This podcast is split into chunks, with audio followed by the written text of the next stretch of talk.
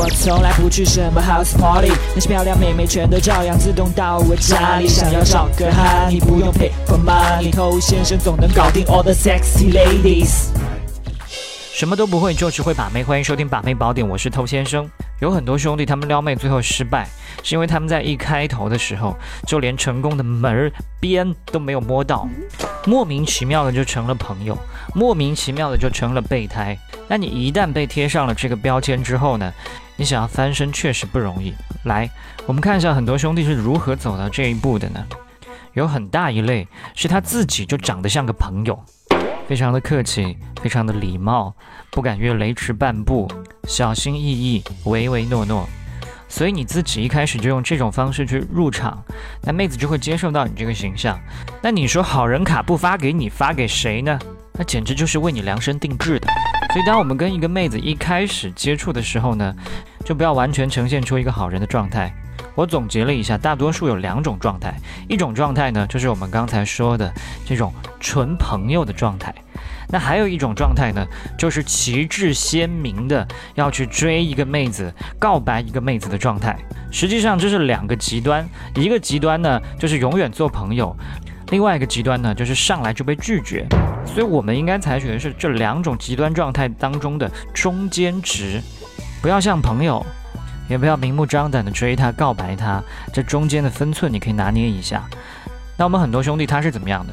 先表白他，先追他，然后发现行不通，变了朋友，或者是先做朋友去接近妹子，忍不住了，最后去跟妹子告白，被拒绝，再变成朋友，换了花样作死，是吧？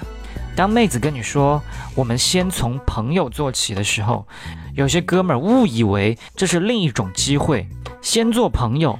再做恋人，听起来这么的合理，但实际上这句话翻译一下是什么意思呢？就是说我现在对你没有什么感觉，但是我又不舍得放了你，那就看你表现吧，先做个备胎吧。希望大家永远都不要听到这句话。你正在收听的是最走心、最走肾的撩妹节目《把妹宝典》，添加微信公众号 k u a i b a m e i，关注我们。参加内部课，学习不可告人的撩妹套路。内部客服微信：h o t t o u。嗯，OK，欢迎在节目之外去添加我们的微信公众号。想学习不可告人的内部课程的话呢，去添加微信号。那你现在已经成了这样的一个备胎，那想要搞定妹子呢，是不太容易的一件事。那你阶段性的目标呢，应该是改变她对你的固有印象。正是因为你之前种种的行为，让他看你的方式、对待你的方式都已经成了一种习惯，所以你尽量的跟你过去在他心目当中形成的那个印象的你，划清一个界限，变得稍微有一些不一样。比如说，不要再像以前用力的讨好他，他需要帮忙的时候你就屁颠屁颠的去了，因为你觉得这是接近他的好机会。但这种机会接近了没有意义，只会进一步的固化他对你的印象。他要你帮忙的时候呢，你不要一口答应，比如轻松的说：“哎，怎么突然想喝拿铁呢？”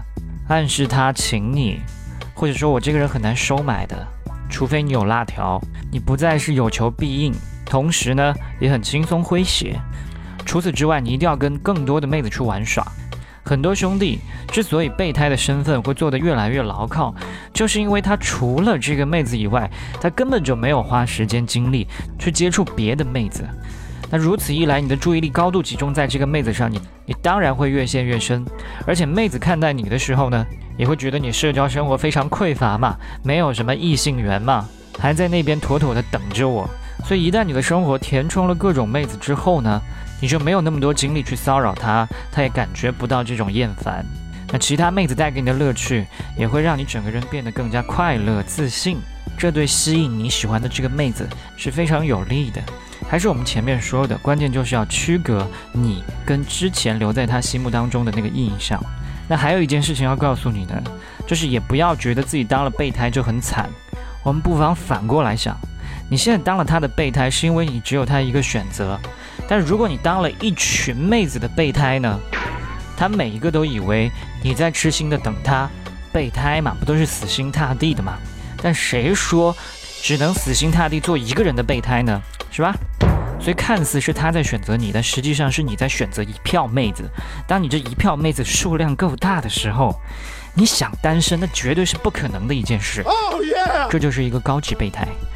想学更多套路，可以去添加我们的微信号 h o t t o u，我是偷先生，祝你早日成功。